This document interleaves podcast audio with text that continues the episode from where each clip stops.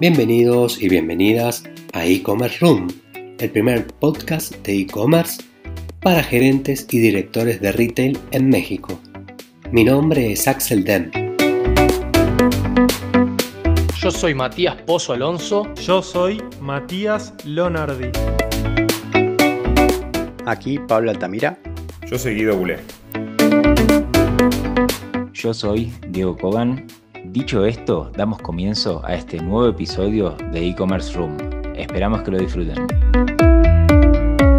Bienvenidos a todos y a todas, buenas tardes. Eh, estamos aquí en un nuevo episodio de e-commerce room. Estamos con nada más y nada menos que Marcos Porredón, como dicen aquí en México, el mero mero de e-commerce Institute. ¿Cómo estás Marcos? ¿Todo bien?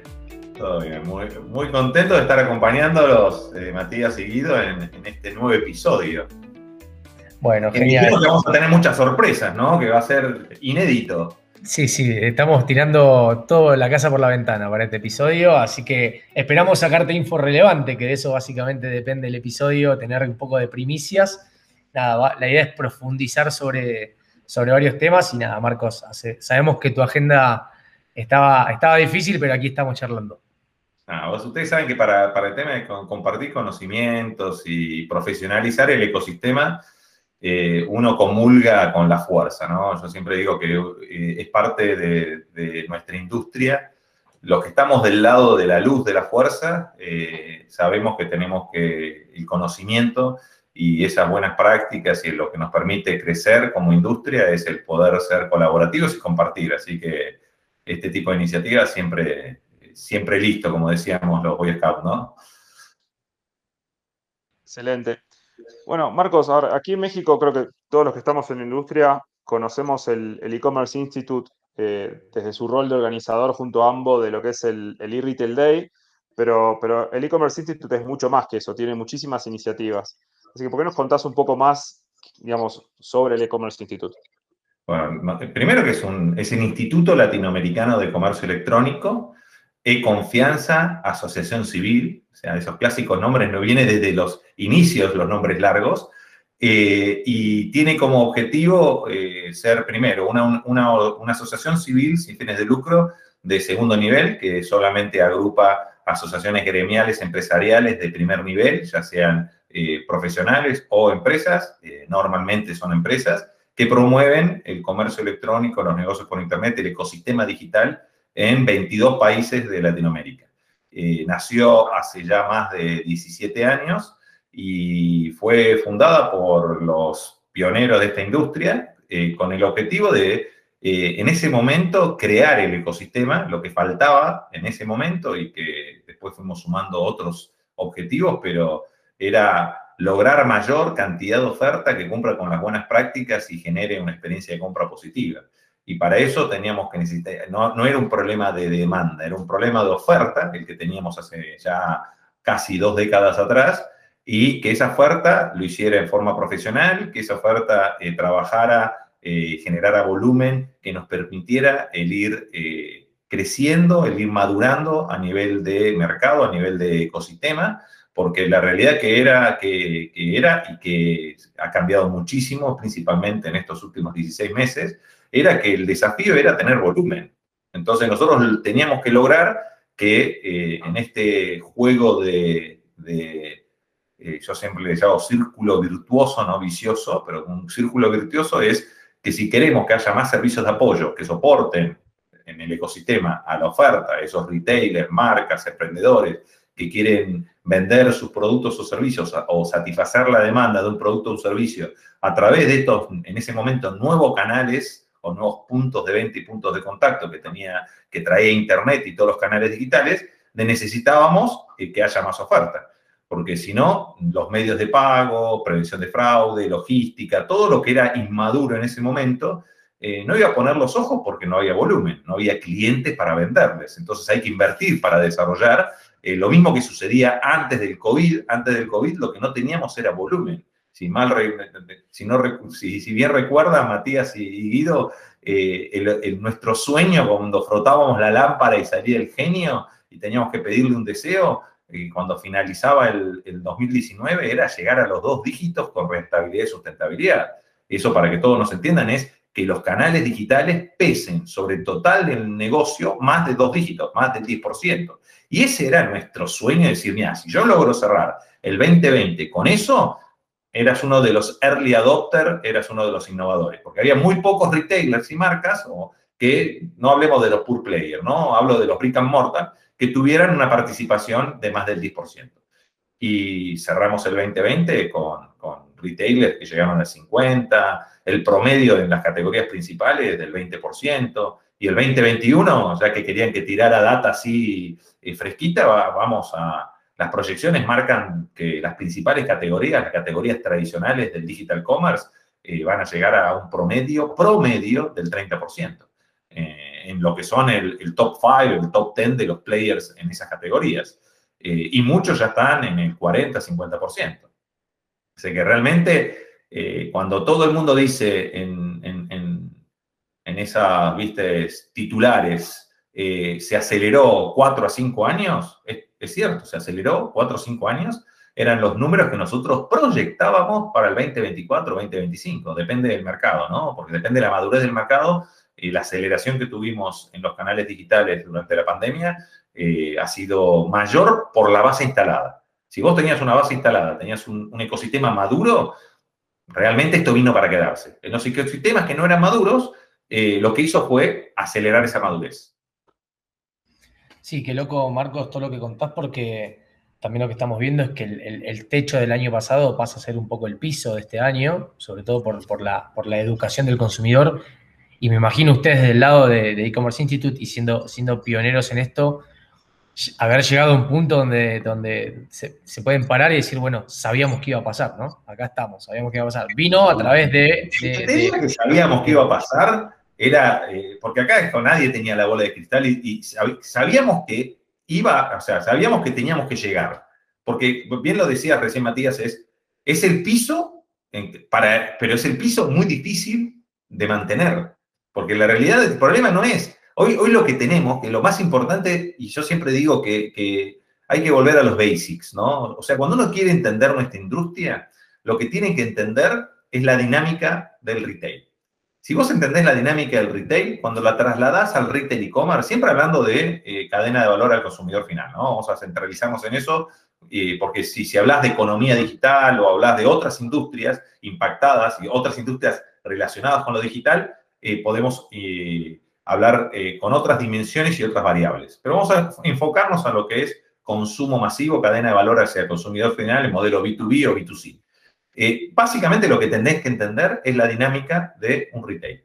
Y eso se basa en metro cuadrado. Metro cuadrado de centro de distribución, propio o de terceros, o metro cuadrado de tienda física propia o de terceros. Y todo eso tiene una capa que se llama procesos. ¿Qué pasaba antes del COVID?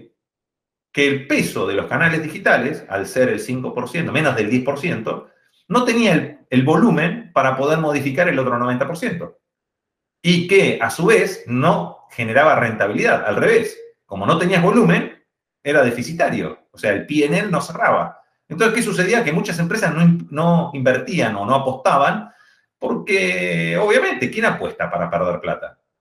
¿Entendés? Si cuando ganas, no se olviden que el retail es un retail, el retail normalmente es muy básico. O sea, la cadena de valor al consumidor final es muy básica. ¿Por qué? Porque tiene muchos años de historia y que tiene esos ciclos los ciclos económicos, donde se va eh, generando lo que son las buenas prácticas y uno podría decir, y esto en cualquier categoría de las tradicionales de retail, vos sabés, si sos un, buen empresario, un buen emprendedor, vos sabías cuánto te genera el abrir una tienda física. ¿Sabías cuánta facturación te genera? Porque si vos, o sea, los números ya estaban en el retail, pero te estaban los números de otra manera.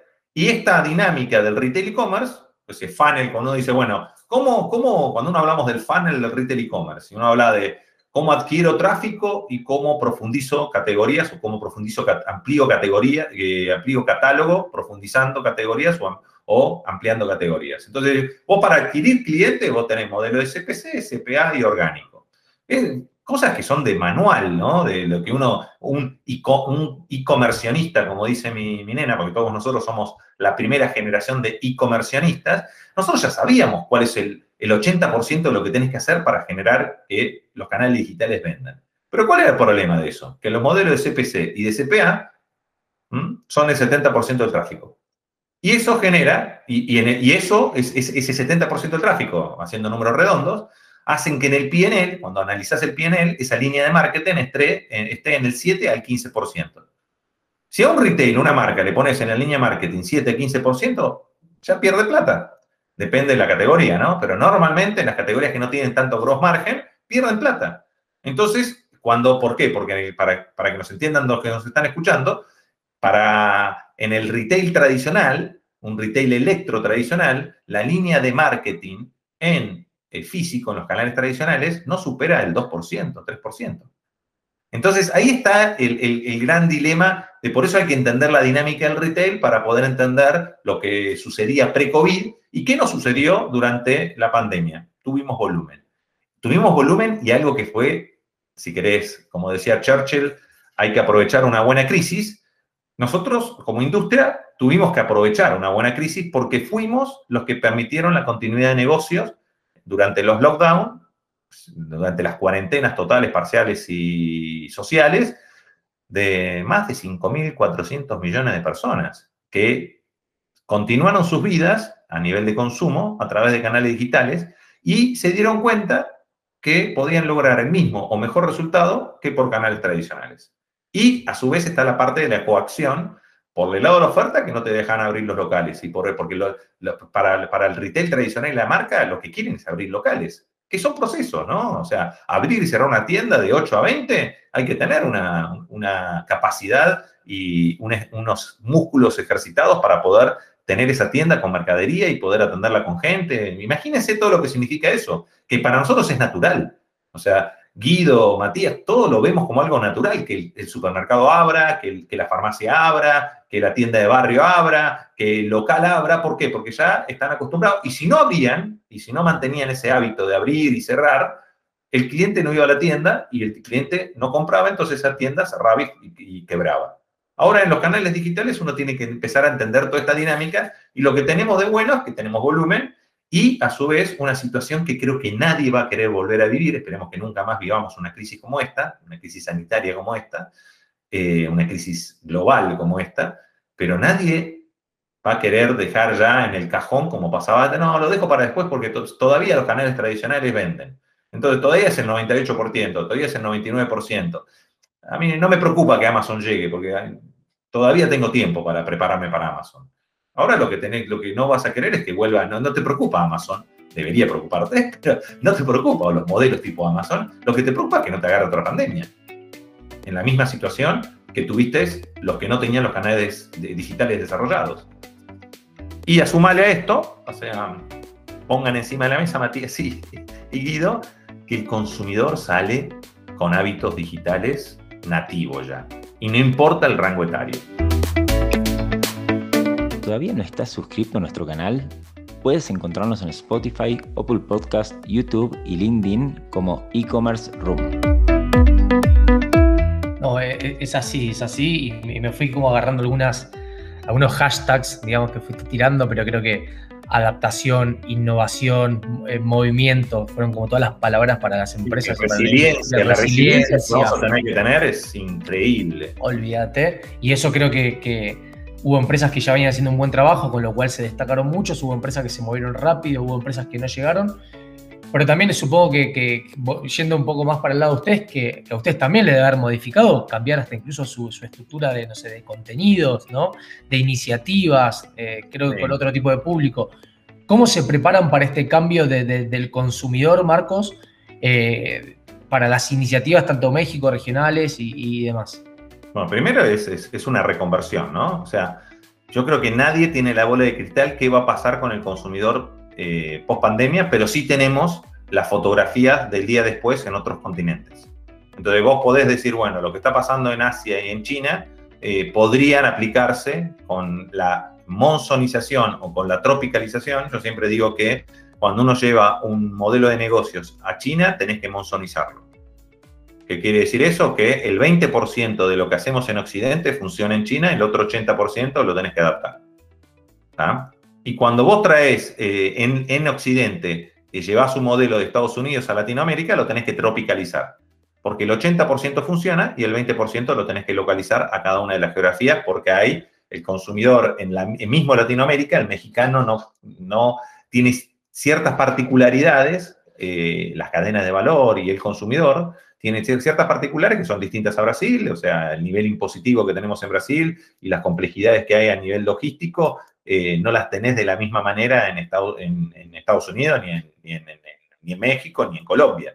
¿ah? O sea, la, falta de eh, poder tener código postal, la falta de, de poder normalizar direcciones, eh, el nivel de bancarización y cómo tenés que utilizar eh, distintos medios de pago para poder eh, generar confianza en el consumidor. Hay muchas cosas que tenés que ir adaptando.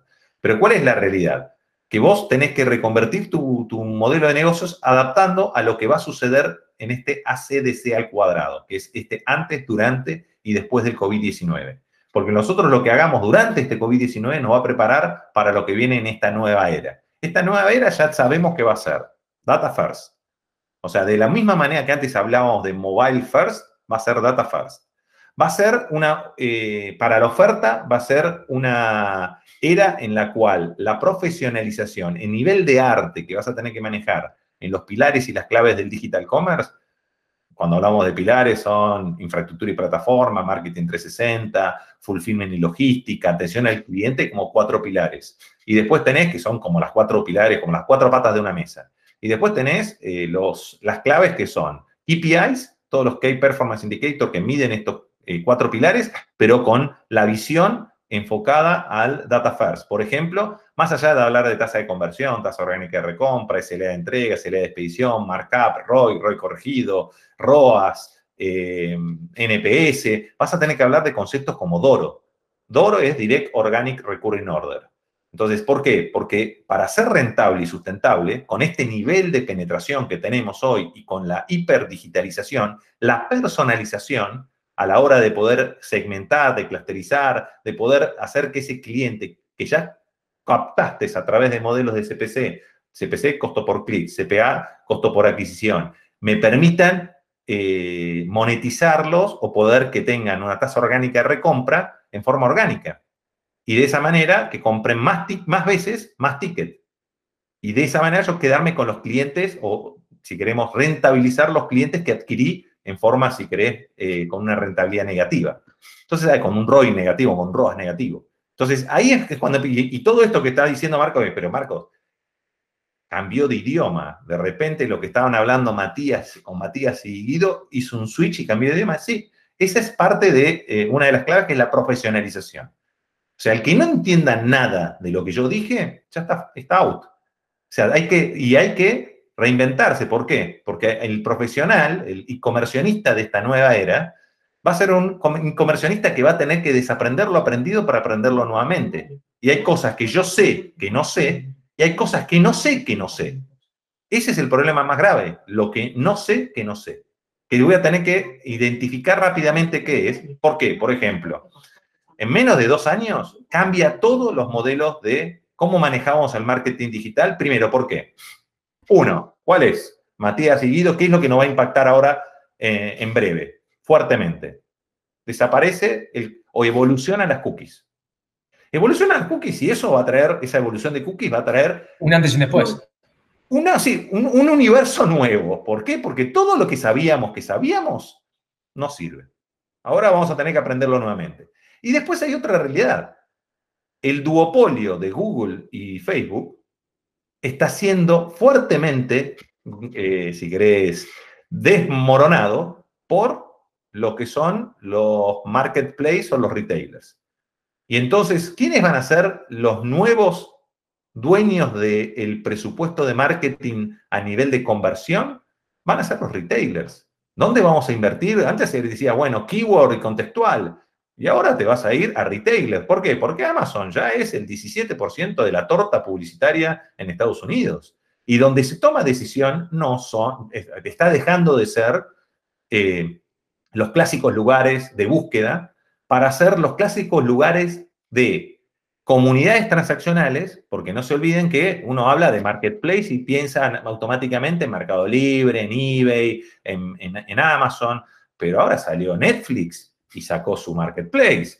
Está Rappi y sacó Rappi Mall. Está eh, Amazon Music eh, vendiendo merchandising. Entonces empezamos a ver por todos lados jugadores, Nubank, marketplace financieros, eh, que empiezan a, con los datos de la transaccionabilidad, que es esa era Data First, decir, bueno, ¿qué necesita Matías? ¿Qué necesita Guida? Yo te lo ofrezco. Y yo me voy, me doy vuelta y hablo con los retailers o con las marcas o con los generadores de contenido y digo, mira, yo tengo una comunidad. ¿Cuántos suscriptores tiene eh, Netflix? ¿Saben? Más de no tengo ni idea. Lo más de 200, creo que 30 millones de suscriptores. Cuando empezás a ver eso, eh, ahora WhatsApp, que WhatsApp se pasó a ser transaccional, ¿cuántos usuarios de WhatsApp hay en el mundo? Metelo eso con Instagram, metelo con, con Facebook y empezás a tener otro jugador importante. Entonces las peleas van a salir de las arenas de los buscadores, de las arenas de las redes sociales y se van a ir a las arenas de, la Matrix, de la Data Matrix. Y esa data va a ser algo mucho más complejo. ¿Por qué? Porque todo esto que venimos hablando, fantástico. Pero ¿qué es lo que va a ser un antes y un después aparte de esta era COVID? Va a haber una nueva era, que es la 4 a 5G. Nosotros ya tuvimos un impacto muy fuerte con el COVID. Bueno, agréguenle que de acá a tres años vamos a tener un impacto fortísimo a nivel de tecnología con el rollout de 5G. 5G va a ser 100 veces más de velocidad que 4G. Y eso va a permitir que toda la capacidad de procesamiento y almacenamiento que tenemos hoy en estas super dispositivos, computadoras de bolsillo, no haga falta. Y que no tengamos eh, latencia. Al no tener latencia, los autos autónomos van a ser mucho más eficientes, mucho más seguros, mucho más todo que, maneje un ser humano. Porque va a traer inteligencia artificial de por medio. Y todo lo que vemos en Star Trek, ahora que yo volví a ver Star Trek, les recomiendo, es increíble.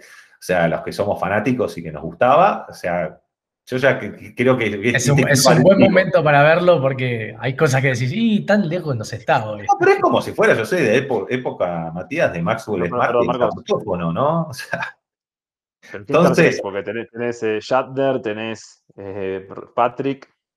No, por eso tenés un montón de cosas, las, buenas cosas, o sea, todo lo que estamos viendo de realidad aumentada, o sea, yo con la, más allá de la visión futurista, vean los, los, los devices que utilizan, las interfaces.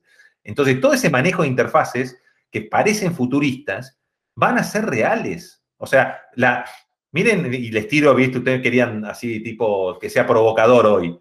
Esta pantalla, les digo, y esto que queda grabado, que en tres años deja de ser, en los mercados más eh, desarrollados, deja de ser la principal pantalla. La pantalla touch deja de ser la principal pantalla de acceso a Internet. Entonces decís, bueno, pero si, hoy el 90% del tráfico, 80% del tráfico es mobile y es touch, ¿me estás diciendo que dentro de tres años desaparece eso como principal tráfico? Sí. Va a ser realidad aumentada o reconocimiento de voz. Que va a tener un dispositivo pero no vamos a estar manejándolo, va a ser secundario este dispositivo. ¿Por qué? Porque va a ser tan friendly el utilizar eh, realidad aumentada, realidad aumentada al estilo Star Trek, que, la, que, va a ser casi lo mismo, pero con eh, esa posibilidad de, manejar dimensiones y, poder, eh, si querés, intercambiar interfaces, usar la voz más nuestras manos para poder gestionar muchas cosas que después tampoco vamos a necesitar gestionar tanto porque va a ser mucho más predictivo todo. Va a ser mucho más fácil de manejar todo. Eh, y, va a ser personalizado, porque vamos a, nos va a manejar el auto. O sea, todas las cosas que estamos viendo ahora como cosa, ah, wow, che, me avisa Google que tengo que salir ahora porque si no salgo ahora voy a llegar tarde, eh, porque hay mucho más tráfico. ¿Te acordás que uno tiene ese tipo de cosas? Bueno, eso va a ser algo nativo va a ser algo que, lo vamos a tener como algo, como un add dentro de lo que venimos haciendo. Entonces, eso va a hacer que la oferta realmente tenga algo muy jodido. ¿Por qué? Porque tenemos que prepararnos para eso. ¿Y cómo nos preparamos? Y ahí empezamos a hablar de, para aquellos que son un poquito más técnicos, de arquitecturas de microservicios, headless, APIs. Y vos decís, bueno, si ya resolviste esto, ¿por qué, ¿por qué uno va a estructuras como Vitex.io en, en Vitex? Porque Vitex.io es lo que te permite el día de mañana poder resolver cualquier tipo de interfase, porque ya tenés una arquitectura de microservicios a nivel de frontend y a nivel de backend. Entonces, si vos te conectás todo vía microservicios, te puedes decir, bueno, ¿quién es el mejor que me resuelva reconocimiento de voz? Como hoy manejar los chatbots. ¿Quién es el mejor que me, resuelva eh, una interfase de realidad aumentada? Y vos vas a tener el mismo Master Data Catálogo, Master Data Pricing, Master Data Clientes, y lo vas a poner a disposición de, esa cadena de valor eh, por distintas interfaces, por distintos devices, por distintos puntos de contacto, puntos de venta.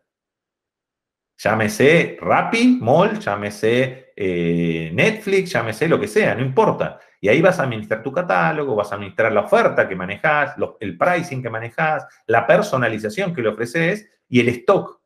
Porque no vas a poder decir, bueno, mi stock, ¿dónde lo vendo? ¿Dónde es más rentable?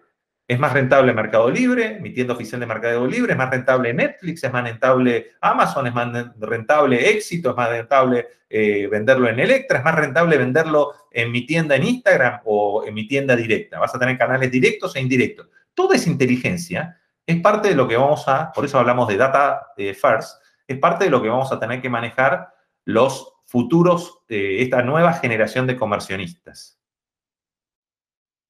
Marcos, seguí tomando uno de los puntos que mencionabas, ¿no? De la profesionalización. Para prepararnos para todo, para todo este cambio, bueno, que ya lo estamos viviendo y todo lo que se viene. O sea, ¿qué desafíos hay a nivel formación? Porque digo, vamos a necesitar cada vez recursos más profesionalizados, más, con más nivel de conocimiento. Y las universidades hoy creo que están empezando a, formar estos recursos, pero no, ya, ya los tenemos listos estos recursos. O sea, ¿cómo ves el tema formación a nivel región? Yo creo que eh, primero hay que resolver temas complejos de forma sencilla. Es un tema muy complejo y lo vamos a tener que resolver en forma sencilla. Y la forma sencilla de, resolver, resolverlo es la especialización. O sea, no, no, vas a tener hoy un 360. Lo que vas a tener es, eh, si querés un 360 en lo que es gestión, pero en lo que es operación, en lo que es desarrollo, en lo que es implementación, en lo que es programación. Primero va a haber, eh, les recomiendo un, post de, de, Mariano que es IT Mirror eh, realmente búsquenlo Vitex, IT Mirror, y yo estoy convencido que va a pasar eso, ya que vamos a tirar, ahí Matías me dijo, tenés que tirar eh, bombas, vamos a tirar otra bomba más. En 30 años desaparece el área de IT.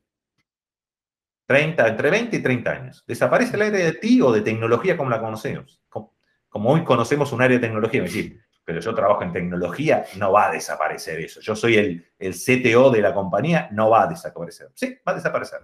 ¿Por qué? Hoy salió una versión de, perdón, hoy una nota que estuvimos leyendo de, GitHub con, predicción para los developers, como diciendo, che, ya, te, ya hay tanto conocimiento, te va a decir, mira, flaco, esta línea ¿Eh? la venís arrastrando mal y, ya hay predicción, o sea, 30 años a lo mejor te quedas un poco corto. ¿Qué va a suceder? Va a ser como si fueran las apps.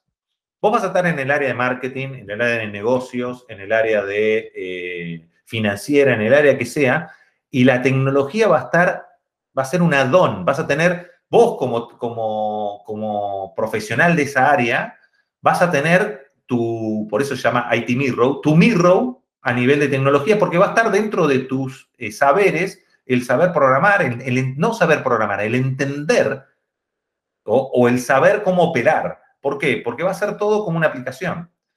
¿Vos sabés cómo funciona, Guido, las, todas las eh, aplicaciones que tenés en tu smartphone? ¿O sabés cómo utilizarlas?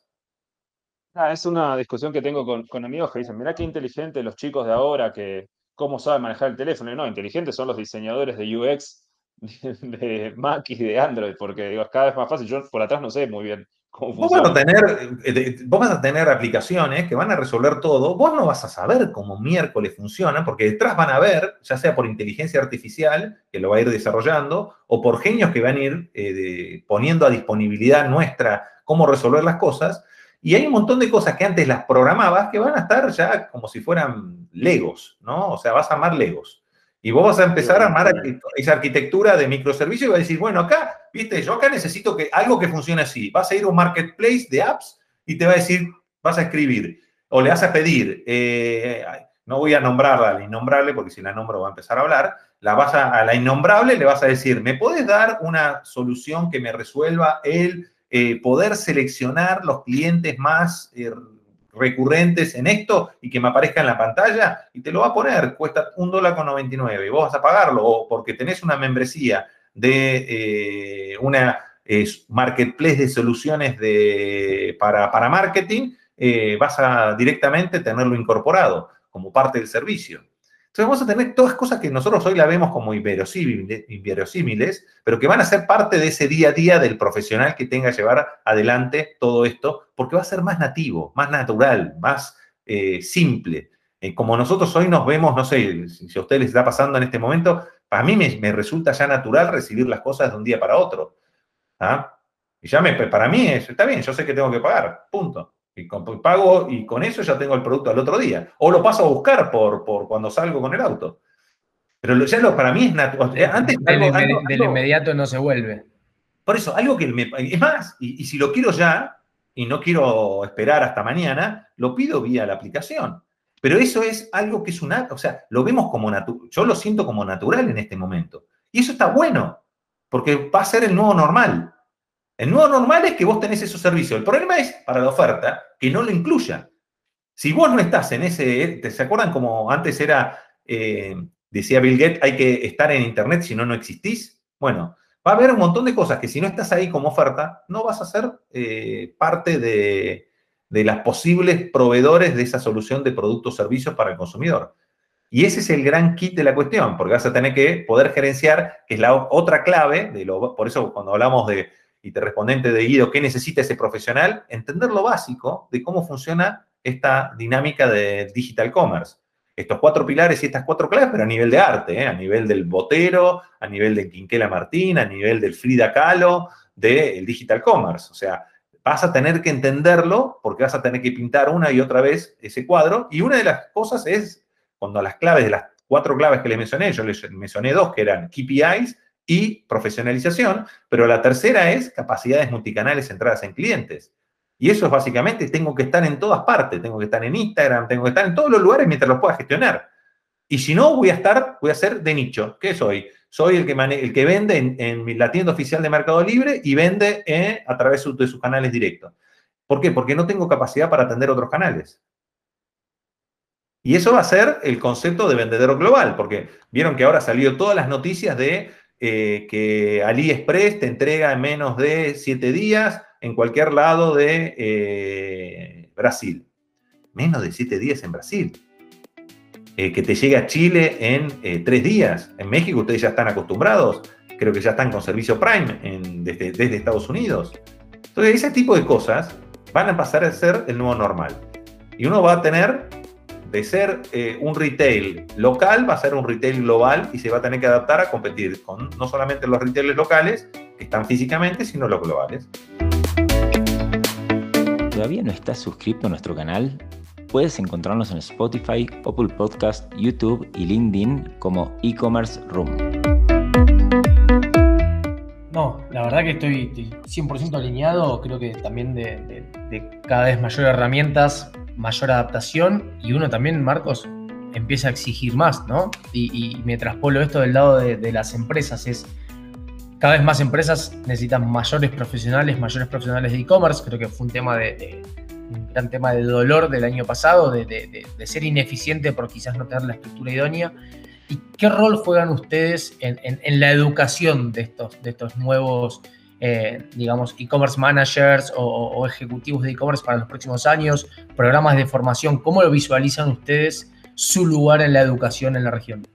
Ah, primero, nosotros creo que somos los que canalizamos la fuerza, ¿no? O sea, cuando vamos a, Star Wars, ya salimos de Star Trek a Star Wars, somos los que logramos que todos los Jedi, todos los que están del lado de la luz, de la fuerza, y quieren que esto, este ecosistema siga creciendo y que sigamos logrando eh, evolucionar y sustentar y rentabilizar eh, este crecimiento y potenciarnos entre todos y ser colaborativos, eh, vamos a compartir conocimiento.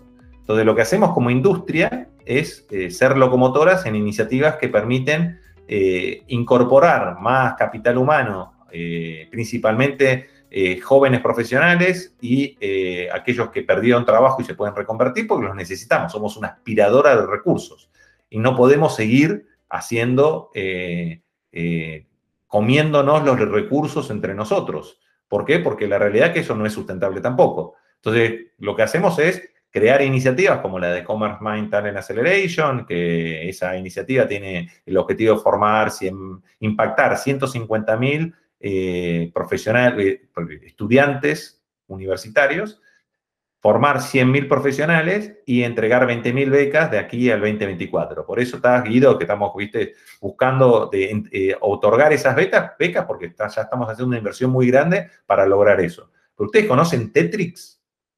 Tetrix, después googleenlo, Tetrix es el mayor concurso universitario del mundo, que hoy va a tener 150.000 profesionales participantes, profesionales, futuros profesionales eh, son estudiantes eh, universitarios o aquellos que hayan egresado hasta dos años de la universidad que pueden participar en este concurso universitario, que es un concurso de conocimiento. Que tiene, está espectacular, realmente con todas las herramientas de EdTech, gamificación, etcétera, etcétera. Ese tipo de cosas son lo que estamos buscando porque no es un tema, eh, Matías, de conocimiento solamente, de generación de competencias, es de cambio de mindset porque hay que desaprender lo aprendido. O sea, que aquellos que nos están escuchando dicen, ah, pero yo soy un profesional de marketing y la tengo re clara. Vas a tener que reconvertirte rápidamente.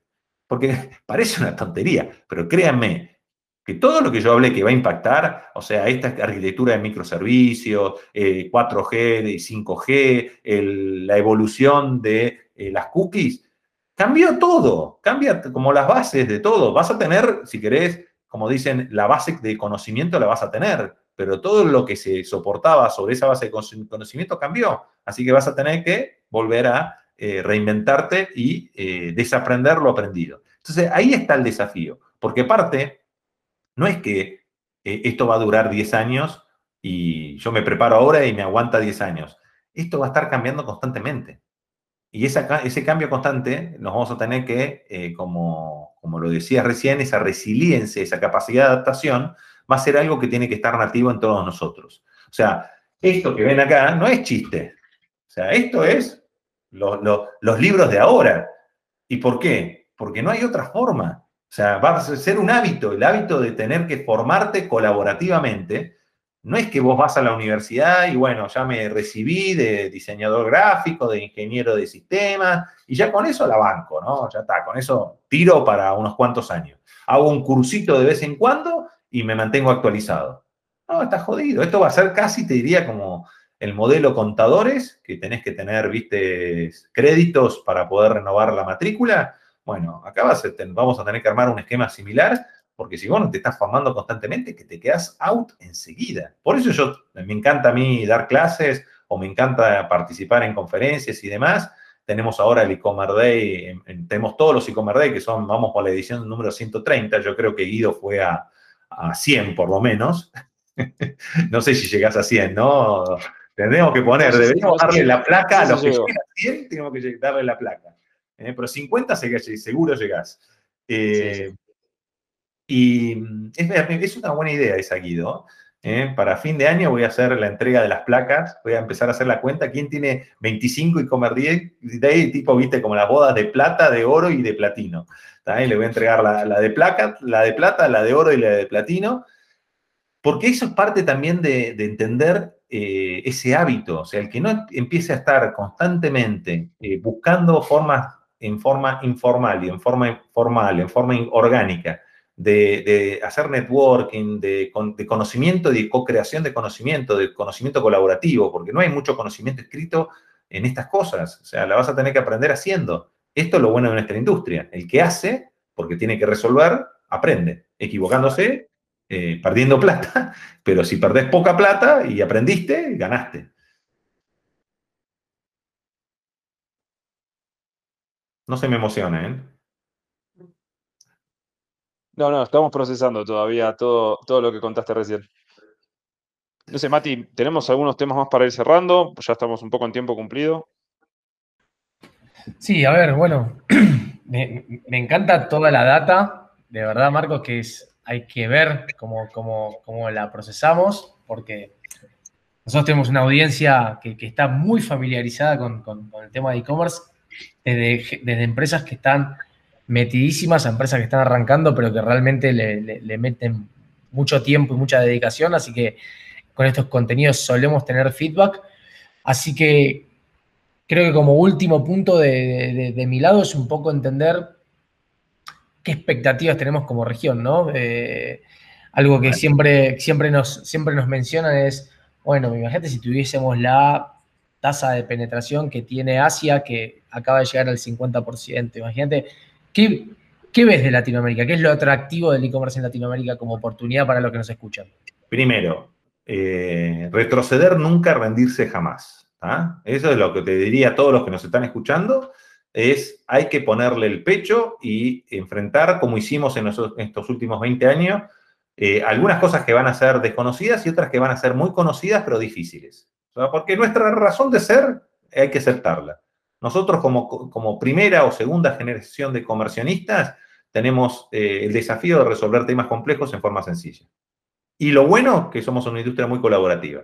Así que métanse en la industria y van a ver que las respuestas las tenemos porque hay distintos grados de madurez y distintos grados de madurez de profesionales, madurez de, oferta, madurez de, mercado, como lo, recién lo mencionabas. Y después, la realidad es que esto es un déjà vu. Porque el déjà vu, ¿cuál es? Recién mencionabas China. China superó, está en el 52.1% de penetración de canales digitales.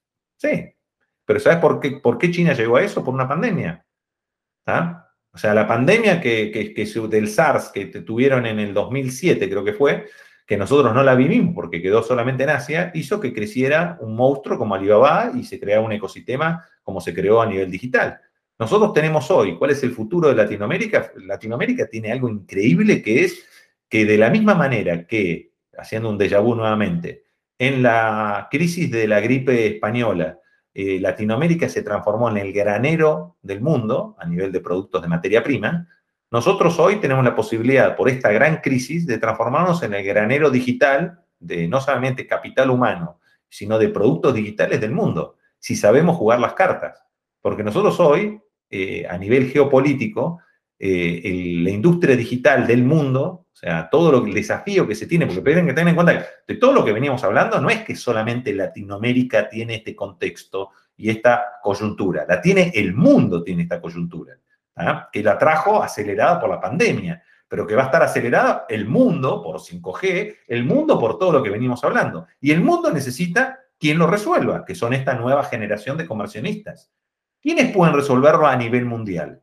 Hay cinco grandes grupos. Uno es eh, China, o si queremos, China es China, vamos a hablar de China, ¿está? China. El otro es eh, Rusia.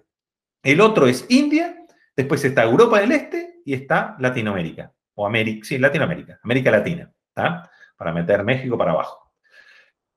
Rusia queda descartado, o China queda descartado porque los americanos no van a contratar servicios chinos, o sea, servicios digitales chinos, por idioma, por un montón de temas geopolíticos. Lo mismo con Rusia. Estos dos que geopolíticamente no van a poder ser proveedores del mundo. India, que podría ser, porque tienen, ¿saben cuántos millones de, indios hay? ¿Saben que la India va a superar a China en cantidad de, del país más poblado del mundo? En breve. Pero ¿qué pasa? El mindset del indio es un mindset cultural que no tiene la creatividad que tiene el eh, europeo del este y que tiene eh, América Latina, la capacidad de adaptación. Ellos están acostumbrados a seguir un patrón. Y para cambiar eso van a necesitar por lo menos una a dos generaciones. Si en ese camino, nosotros como América Latina, que tenemos contra Europa del Este, si queremos el beneficio de estar más unidos, si queremos como región, porque tenemos el idioma español, dejemos de lado el, el portugués, pero el portugués, si querés, es friendly con el español, eh, lo, el único problema es que Brasil eh, tiene un gran desafío que les cuesta mucho salir de Brasil, el brasilero, y ser exitoso fuera de Brasil, porque obviamente son otra potencia a nivel de aspiradora de, consumo, ¿no? Pero tienen la necesidad y creo que van a salir. Entonces, si nosotros aprovechamos esa oportunidad, Matías y Guido, tenemos hoy el futuro de Latinoamérica está en poder ser uno de los proveedores, el granero digital del de, eh, mundo. Pero tenemos que desarrollar nuestro conocimiento, desarrollar las capacidades, desarrollar los ecosistemas y lo que nos trajo la pandemia de bueno es que nos trajo el volumen necesario y a su vez algo muy importante. Ya no estamos tan atrasados con respecto a otros países maduros de eh, Occidente. De Asia sí, pero de Occidente no. Por los, por los volúmenes de penetración que tenemos y por el nivel de profesionalización que tuvo que desarrollar nuestra oferta. Bueno, Marcos, te agradecemos mucho por, por el tiempo, por todos los, conceptos que nos dejaste. Seguramente después de que salgamos con, este capítulo van a surgir muchas preguntas de nuestras audiencias. Y bueno, para cerrarte quería hacer un pedido. Acá Matías se ríe porque sabe. Nuestros, nuestros oyentes seguramente están muy interesados en el tema de las becas, así que bueno, queremos saber si podemos contar con algunas becas para distribuir, tenemos que ver bien el mecanismo, quién es el, el elegido, pero becas para alguno de nuestros oyentes. ¿Qué te parece? Vamos a hacer lo siguiente. Yo les voy a decir cuál es el mecanismo, si les parece. Vamos a poner un desafío. El desafío es, y tiene que ser un desafío que sea relativamente sencillo, ¿no? El desafío es, aquellos que están escuchando en este momento, ustedes tienen que definir cómo se los manda, si, si, si es por qué canal se los manda. Vamos a dejar que sean creativos a la hora de buscarla eh, y manden esos nueve libros por donde ustedes definan, ¿está bien? Eh, a los primeros diez que manden esos nueve libros le vamos a dar una beca del 100% para cualquiera de los programas eh, senior en Digital Commerce que tienen nueve orientaciones que van desde consumo masivo, retail, pharma, beauty, beauty moda, servicios, cross-border, agro y me estoy olvidando alguno más, y turismo, eh, en, esas, en esas orientaciones son seis meses de duración, 100% online, tiene un costo que van de 2.500 a 3.800 dólares. Lo único que van a tener que pagar es la matrícula. Van a tener una beca del 100% los primeros 10. Ustedes definen por dónde tienen que mandar esos nueve libros. Y tienen que mandar el nombre del libro y el autor, para que de paso hagan una investigación eh, quiénes son los autores de esos libros. Por semejante beca que se esfuercen mínimo, ¿no? No vamos a hacer más fácil. Sí, yo no voy a decirles cómo hacerlo porque eh, creo que si, si, si, apenas digo una pista, todos sacarían como... no, no, a buscarla, a buscarla. A buscarla, tienen que ser creativos. Pero es muy fácil. Espectacular y, dejame una cosa más, Guido, que digo, este tipo de cosas, Marcos, y, y ya en alguna oportunidad hemos charlado, este tipo de cosas son las que hacen que el ecosistema crezca, ¿no? e-commerce. Si, si no hacemos que el ecosistema crezca, se convierte finito, si es finito, se termina, así que no. Eh, siempre digo, Matías uso el concepto de la pecera. Si la pecera no crece, nosotros podemos ser un pez gordito, crecer y demás, pero de repente no vamos a tener espacio en la pecera. Tenemos que lograr que esa pecera se transforme en un lago, el lago en un océano y, podamos todos crecer. Después competiremos, haremos un montón de cosas, pero tenemos un desafío muy grande. Lo bueno es que ya tenemos un océano. Ah, el océano lo trajo eh, la pandemia y, la verdad que ese océano va a tener muchos tsunamis y tenemos que estar preparados para surfear la ola y que no nos pase por encima. Impecable, Marcos. Cerramos con, esa frase que me encantó. Gracias por, estar y por, estar al pie del cañón. Gracias por las becas. La audiencia va a estar muy contenta. Así que nada, muchas gracias a todos. Esto fue un nuevo episodio de e-commerce room. Los esperamos la semana que viene en el próximo.